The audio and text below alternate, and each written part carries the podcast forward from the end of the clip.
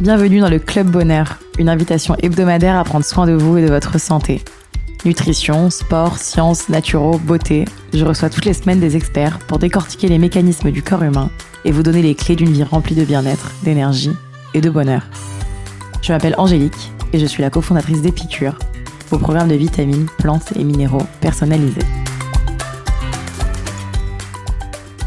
Aujourd'hui, je reçois Charlotte Scapin, fondatrice de Carbone Theory. Dans cet épisode, nous parlons confiance en soi. Comment la révéler? Comment oser? Charlotte vous donne tous ses conseils pour affronter ses peurs, apprendre à s'accepter et ne plus se soucier du regard des autres. Vous êtes prêts à aller mieux?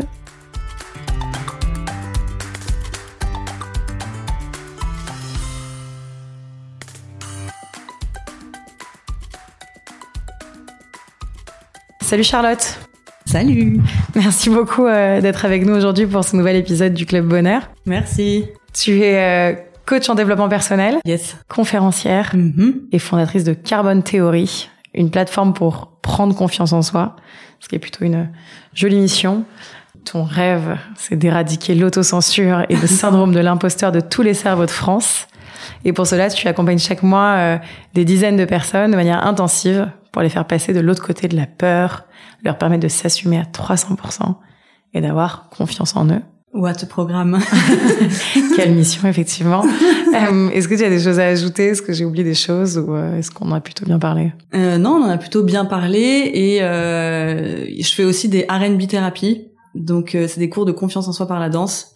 Et euh, tu vois, enfin exploiter toutes les vertus du dance floor, de la confiance en soi, de l'expression de soi, de la vulnérabilité, de l'imperfection, etc. Donc là, j'ai dû arrêter avec euh, le Covid, mais sinon c'est une grosse partie aussi de mon travail qui est très très chouette. Génial. Et ça se présente comment, du coup?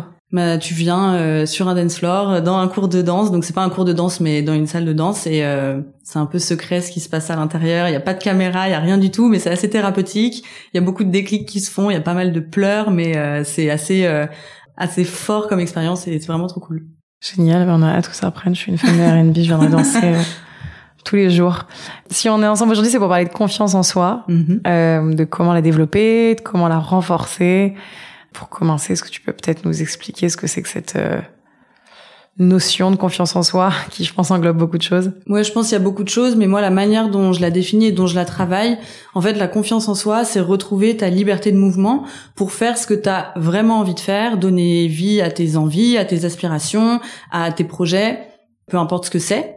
Et donc, moi, la manière dont je l'enseigne, la confiance en soi, c'est de redevenir à l'aise avec toute ta palette d'émotions. Parce qu'en fait, aujourd'hui, si on est bloqué dans ce qu'on veut faire, c'est parce qu'on veut pas ressentir la déception, on veut pas ressentir la vulnérabilité, on veut pas ressentir euh, l'impuissance, tout ce genre de choses. Et t'as pas peur de l'échec, t'as pas peur euh, de rater ou quoi que ce soit, t'as peur de ressentir tout ça. Et à partir du moment où tu redeviens à l'aise à l'idée de ressentir l'ensemble de la palette émotionnelle, bah là tu regagnes en liberté de mouvement et là tu peux refaire ce que euh, vraiment t'as envie de faire au fond de toi. Donc, euh, enfin, c'est la majorité du travail que je fais, c'est permettre aux gens de redevenir à l'aise avec euh, toutes leurs émotions. Et donc, euh, comment on fait concrètement pour devenir à l'aise avec toutes ces émotions? Mais déjà, il y a prendre conscience de tes propres blocages. Il y a des gens qui vont être hyper bloqués par l'idée d'être impuissant ou de ne pas avoir les réponses à certaines choses. Il y en a qui vont être hyper bloqués à l'idée de, tu vois, derrière l'échec, de ressentir de la déception, de ressentir plein de choses comme ça. Donc en fait, déjà, tu dois faire un énorme travail de connaissance de toi pour savoir quels sont tes freins, quels sont tes moteurs, quel est ton fonctionnement personnel, etc. Ensuite, nous, ce qu'on fait en coaching et qu'on fait moi en psychothérapie, par exemple, c'est que tu travailles par rapport à un objectif donné. Et par rapport à ton objectif donné, là, tu vas aller dégommer les différents blocages que tu auras trouvés par rapport au travail de connaissance de toi qui t'empêchent d'atteindre ton objectif. Et c'est à partir de là où on fait un travail de transformation des croyances limitantes, de reprogrammation euh, de ton cerveau. Enfin, c'est un peu dit euh, pas très scientifiquement, mais de reprogrammation de tes pensées, de tes croyances, etc. Et comme ça, à ce niveau-là, on redonne après plus d'amplitude euh, à la liberté de mouvement et d'action de la personne avec qui on travaille.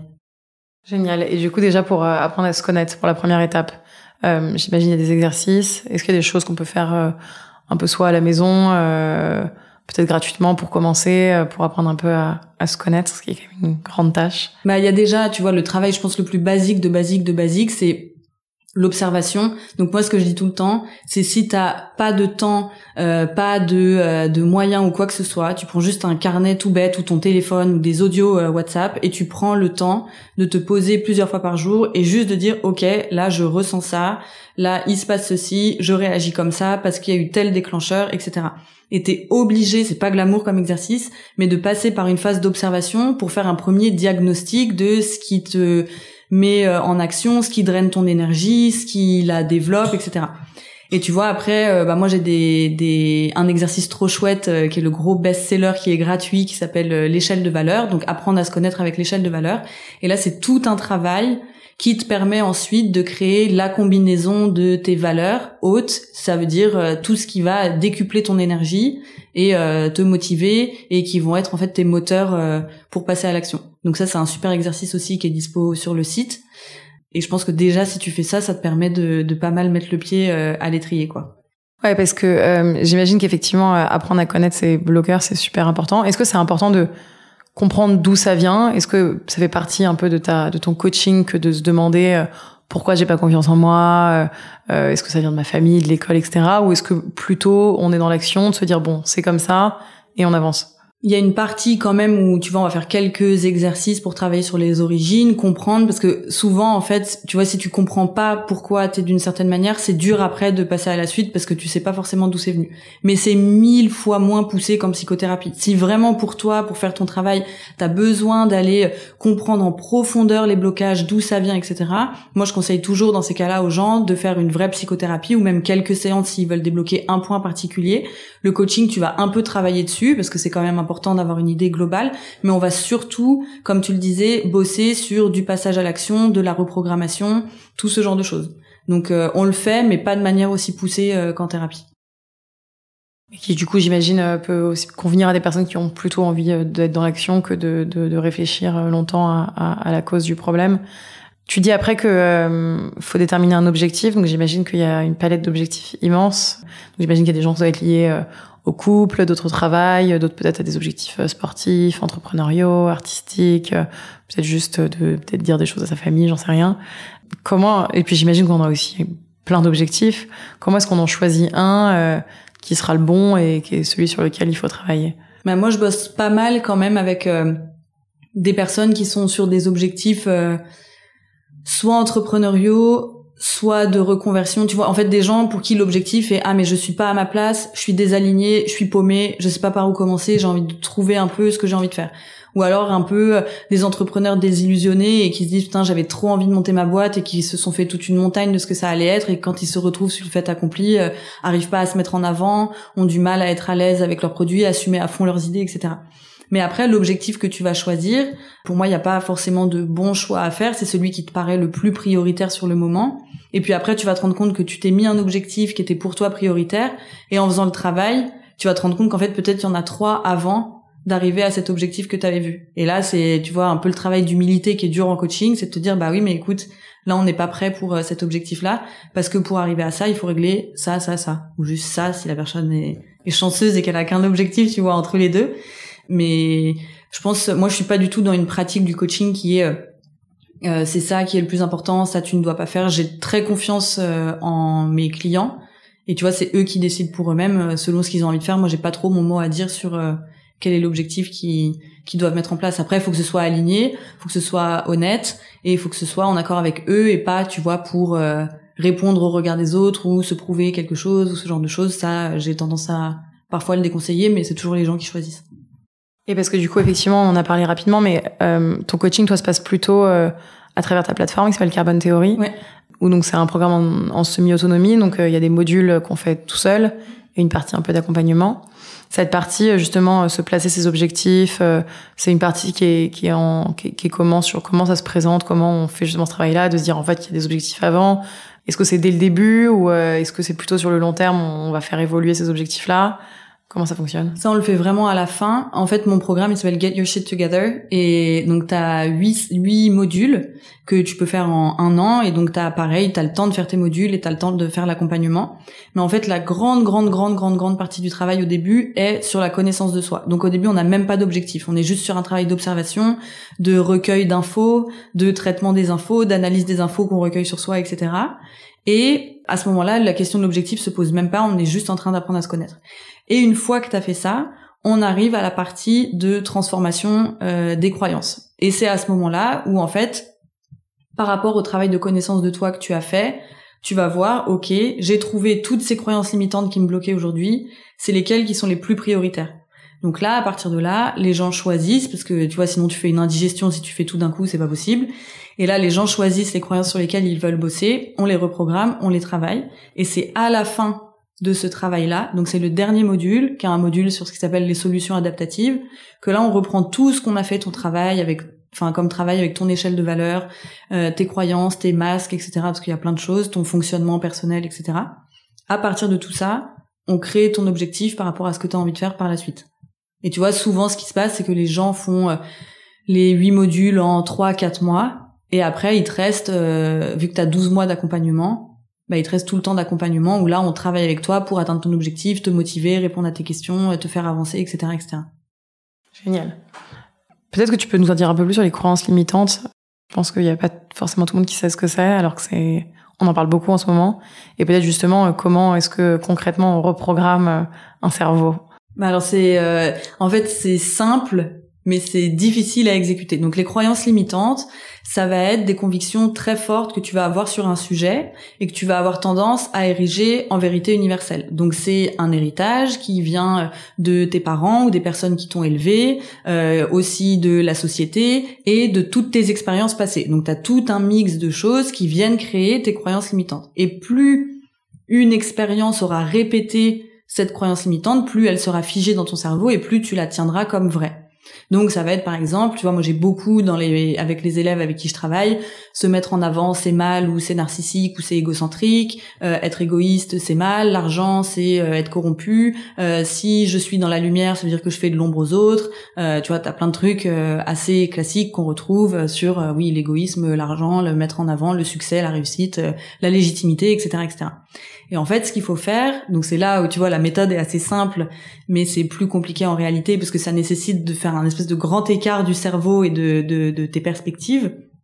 C'est que tu dois déjà identifier la croyance limitante. Donc souvent, c'est une association de deux choses ensemble. Ton cerveau, c'est une machine à associer les choses. Et donc, par exemple, tu vois, égoïsme égale euh, mal, argent égale corruption. Donc déjà, c'est voir quelle est l'association entre les deux choses qu'on associe.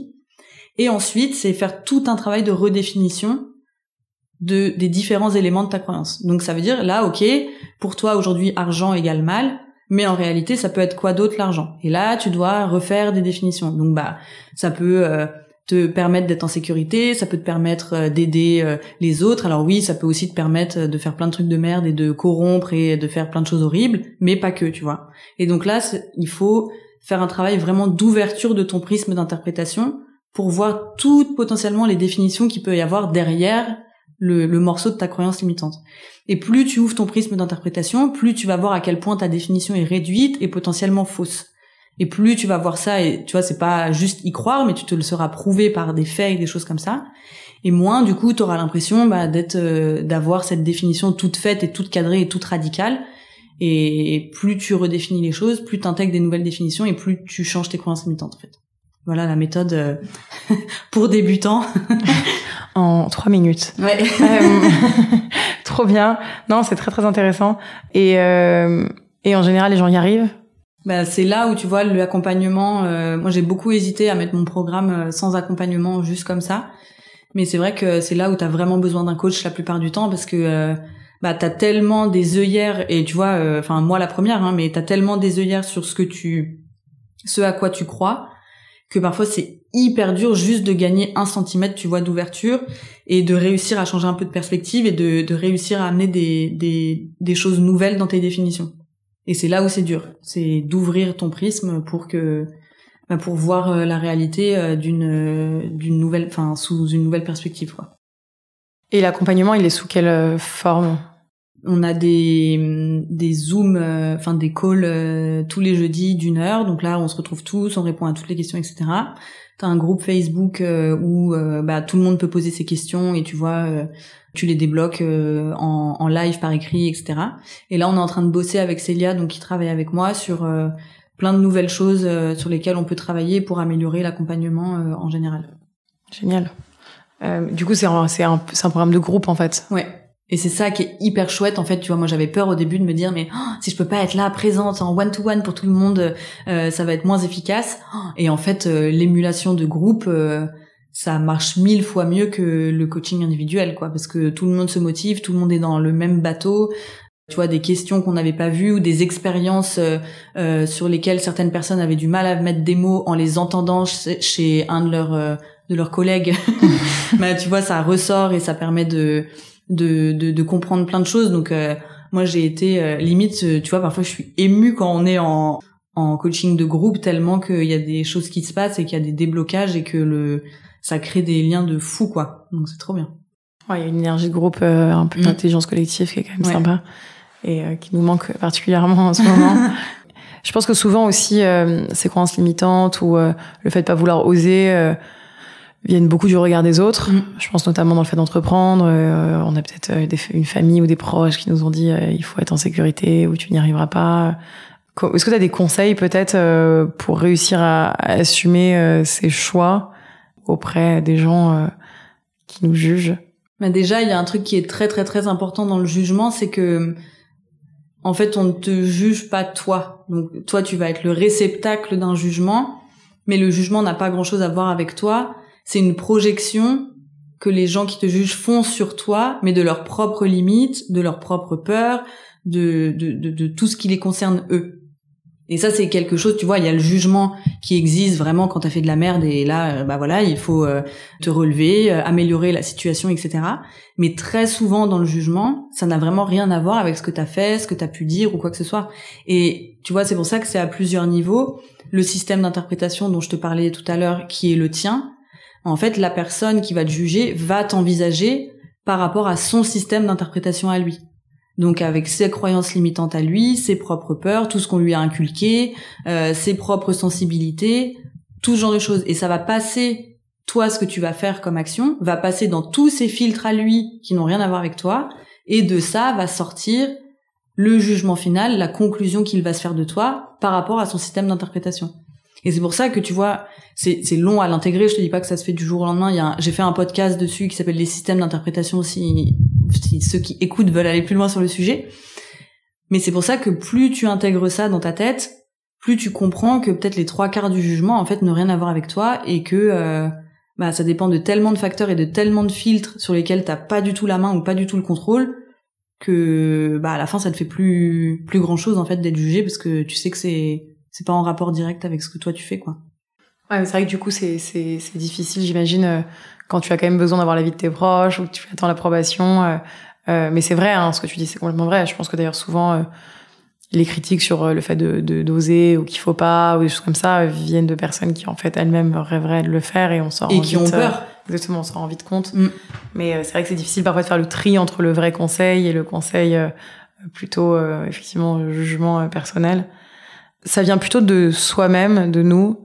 Le fait de sentir peut-être de pas avoir la force, euh, de quitter peut-être un job qui est déjà là, de quitter une relation, euh, de, de se mettre en difficulté, euh, un peu cette peur de la sortie de zone de confort, comme disait peut-être cette peur de l'échec. Qu'est-ce que peut-être tu conseilles de faire dans ces cas-là? Bah déjà, c'est de prendre conscience qu'on est câblé pour avoir peur. Notre cerveau, la fonction qu'il a dans notre organisme, c'est de nous maintenir en vie, et de le faire en économisant le plus d'énergie possible. Donc ne pas diluer son énergie sur 20 000 trucs qui potentiellement lui serviraient à rien.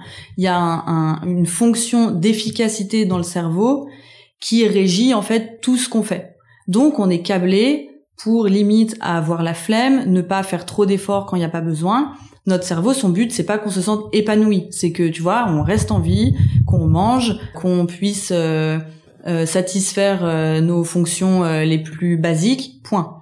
Donc tu vois, je pense que déjà quand on quand on quand on comprend ça, qu'on est câblé comme ça, ta peur, tu la vois plus sous le même angle. Tu la vois plus sur le sous le ah mais c'est moi qui suis nul, mais c'est moi qui suis pas audacieux, mais je sers à rien, mais pourquoi je réagis comme ça? Bah tu réagis comme ça en fait parce que t'es câblé pour être comme ça.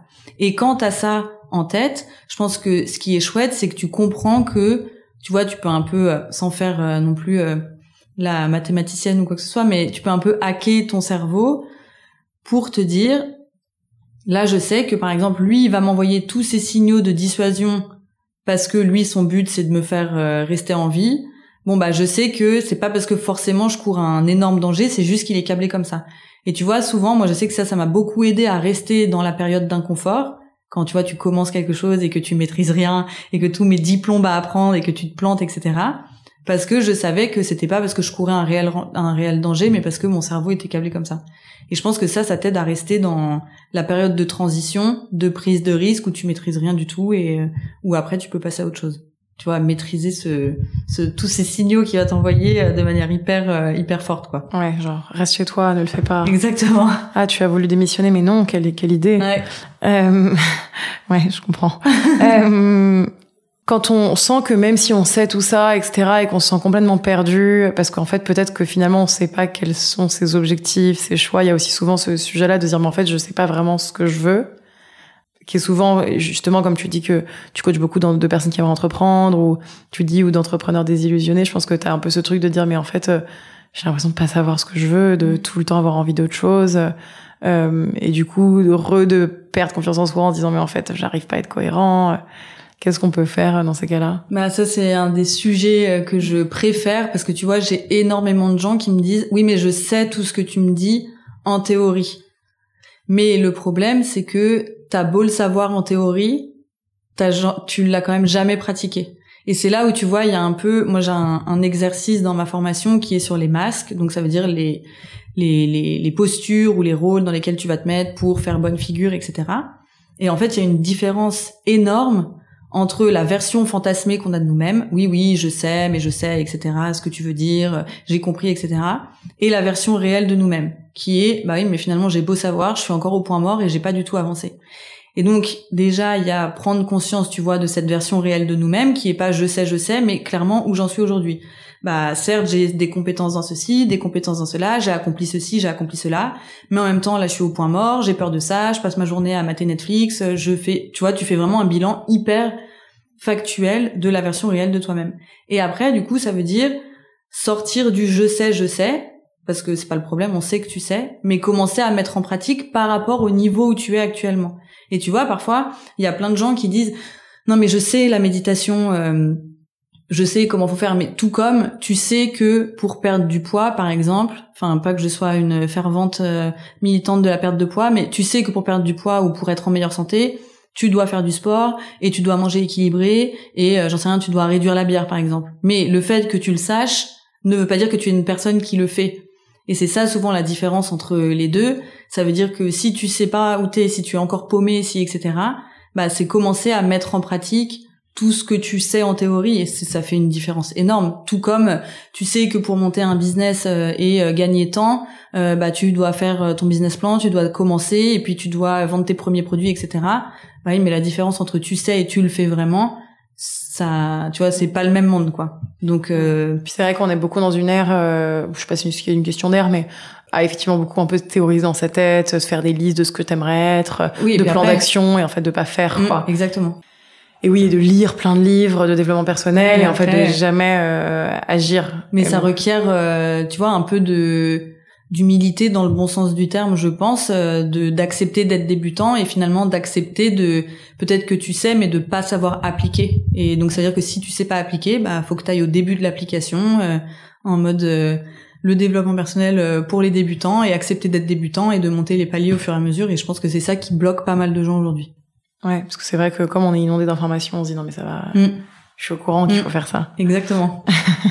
Trop bien. Et bah, je sais pas si t'as d'autres euh, petits conseils ou petits exercices euh, faciles euh, dans le quotidien pour faire un peu la paix avec bah, soi-même. Et... Je pense vraiment le travail d'observation qui est pas forcément hyper transformatif sur le moment, mais c'est ça, tu vois aussi Moi, je parle beaucoup de des réalités derrière le coaching. C'est pas immédiat, euh, c'est pas euh, transformatif d'un coup. Oui, tu vas avoir des quick wins de temps en temps et c'est cool et t'as l'impression de, de passer un gros palier, mais c'est quand même un gros travail de fond. Et si tu fais pas ce travail de fond, euh, qui au début se voit pas trop, c'est dur de passer à, à l'étape suivante. Donc, je dirais beaucoup d'observation, prendre le temps à son rythme de, de savoir ce qu'on ressent, de savoir ce qui nous frustre, de revenir sur les situations que tu vois on a tendance à mettre sous le tapis à fond. Et, euh, et je pense que ça c'est déjà un gros step. Et puis euh, ouais l'exercice sur l'échelle de valeur qui est assez euh, cosmique pour beaucoup de gens qui le font et qui comprennent plein de trucs. Donc ça c'est chouette. Trop bien. Donc ouais, j'imagine qu'à mettre patient, euh, probablement se faire aider parce que c'est soit Ouais. par effectivement un programme, mais parce que c'est dur tout seul euh, avec des livres, etc. Et euh, historiquement, ton programme, je crois, durait huit semaines. Tu me disais que c'était plutôt un an maintenant. euh, Ouais. on avait accès à la plateforme. J'imagine aussi qu'il faut accepter que c'est des choses, que comme une perte de poids. Tu disais, c'est des choses, il faut, si on le fait en bootcamp euh, ou en un mois, en fait, euh, c'est pas forcément ce qui restera le plus. Ouais, et puis c'est le temps vraiment d'ancrer des habitudes, etc. Et puis il y a, tu vois, le les emplois du temps de tout le monde. Euh, Il y a des parents dans le programme, il y a des gens qui montent leur boîte, il y a des gens qui sont au fond du seau et qui ont pas forcément les ressources. euh, Tu vois, c'est un c'est un an parce que euh, tes ressources, elles seront pas tes ressources en énergie, je le dis, euh, seront pas toujours euh, on top et bah faut jouer avec. Et il y a des fluctuations, il y a des choses qui ont besoin d'être digérées, il y a des périodes de gestation, il y a des périodes d'action. Et, euh, et tout fait partie du truc et tu peux pas être tout le temps tout le temps tout le temps dans l'action en mode euh, poulet de batterie tu vois pour pour faire ce travail quoi C'est clair. Et euh, quand est-ce que commence le prochain programme? Alors, en mars En mars. Mm. Ok, donc pour les personnes qui nous écoutent en mars. Et quel est le prix euh, du programme? Euh, 996 euros 996 euros pour un an, du Ouais. coup, de coaching. Euh, donc ça fait quoi? Autour de 80 euros par mois Ouais, Je- t'es pas bonne en maths. non Euh, c'est pas grave. Et ben, je pense que ça autour de 80 euros par mois, ce qui, euh, ce qui est ok, finalement est, est l'équivalent d'une séance euh, de coaching. Trop bien. On va passer à notre euh, quiz tonique. oui donc là on est rapide On est très rapide. Ok. Est-ce que tu es ready? Je suis ready Tu as confiance en toi? J'ai confiance en moi Génial. Si tu avais un livre à nous conseiller. You're a badass at making money de Jen Sincero Incroyable. On ne l'a jamais dit. Une activité qui donne particulièrement confiance en soi. Euh, danser tout seul dans ton salon en écoutant euh, Jennifer Lopez ou Chloe and Halle ou Beyoncé à fond Ouais, ou les Destiny's Child, c'est bien aussi. Ouais. Un aliment qui a particulièrement euh, confiance en lui. les pâtes Les pâtes, c'est vrai qu'elles s'assument, les pâtes. Elles font du bruit, elles, ouais elles prennent toutes sortes, tout type de formes. grave Elles sont pas gênées de, de se faire juger. Un lieu pour se sentir bien. bah là ça me manque à fond mais la montgolfière Ah, moi aussi. Mm. Mon droit de cœur, la montgolfière, vous nous manquez. Euh, la montgolfière qui est une salle de sport à Paris, qui est un lieu assez euh, incroyable où on peut y faire du sport et rencontrer du monde et accéder à des événements et, et travailler et travailler et parler Et à des gens la sympas et, et voilà et danser parce que c'est une des rares salles de sport où on peut danser. Euh, effectivement, ça me manque pas mal. La prochaine personne que je devrais interviewer, Ah, il y en a plein. Je pense euh, Salomé Laloum, qui est coach euh, en business et qui te retourne le cerveau sur euh, tes croyances par rapport à l'argent. magnifique. Bah, c'est en- bien en thème avec ce dont tu as parlé en plus. Et je pense que c'est pas mal dans notre pays qu'est la France. euh, Ouais. où l'argent est un grand problème. Euh, Est-ce que tu as un dernier petit conseil ou quick tip euh, comme ça à donner à nos auditeurs De s'écouter à fond et de pas écouter toutes les injonctions où on vous dit qu'il faut euh, se lever à 5 heures et puis ensuite faire ta méditation et ensuite euh, manger du quinoa et ensuite euh, de boire une bonne bière de temps en temps et une bonne saucisse purée et de kiffer et de s'écouter. Très bien. Et aussi de pas culpabiliser de s'écouter parce que Exactement. on a cette horrible expression en France qui est arrête de t'écouter. Ouais, Mais je pense que c'est pas mal de s'écouter. à fond. Donc sortir cette phrase-là de sa tête. Génial. Si on veut te retrouver, euh, tu as un compte Instagram, donc euh, un compte perso Charlotte Scapin. Ouais, mais je suis Sinon- jamais dessus, donc ne Ouais. m'écri- ne m'écrivez surtout pas là-dessus. Exactement. Sinon il y a Carbone Théorie, donc c'est carbone du bas euh, théorie. Oui. T-H-E-O-R-Y. Et il y a également ton site internet, donc le site internet de Carbone Théorie. Euh, tu m'as dit que tu es en train de le refaire. Non, ou c'est déjà fait. Ça, c'est déjà tout Tout refait. Carbontheory.com. Génial. Et ben, il est tout neuf en plus, donc euh, allez dessus. Euh, et donc le prochain programme démarre en, En mars. mars. Et tu as sinon déjà des petits workshops euh, offerts sur ton site Yes. pour euh, un premier petit. euh, Pour voir le travail, voir si si. ça plaît, voir si ça match. trop bien. Et de toute façon, les contenus aussi sur ton compte Instagram sont aussi très très cool. Merci. Donc euh, je pense que tout le monde pourra y trouver euh, du bien et du positif pour peut-être se lancer. Merci infiniment, Charlotte. C'était hyper intéressant. Je me ressens toute reboostée, prête euh, à dire euh, ciao à tous les gens qui disent des choses qu'il faut pas écouter. Passe une bonne journée. Merci, beaucoup. Toi aussi. Bye bye.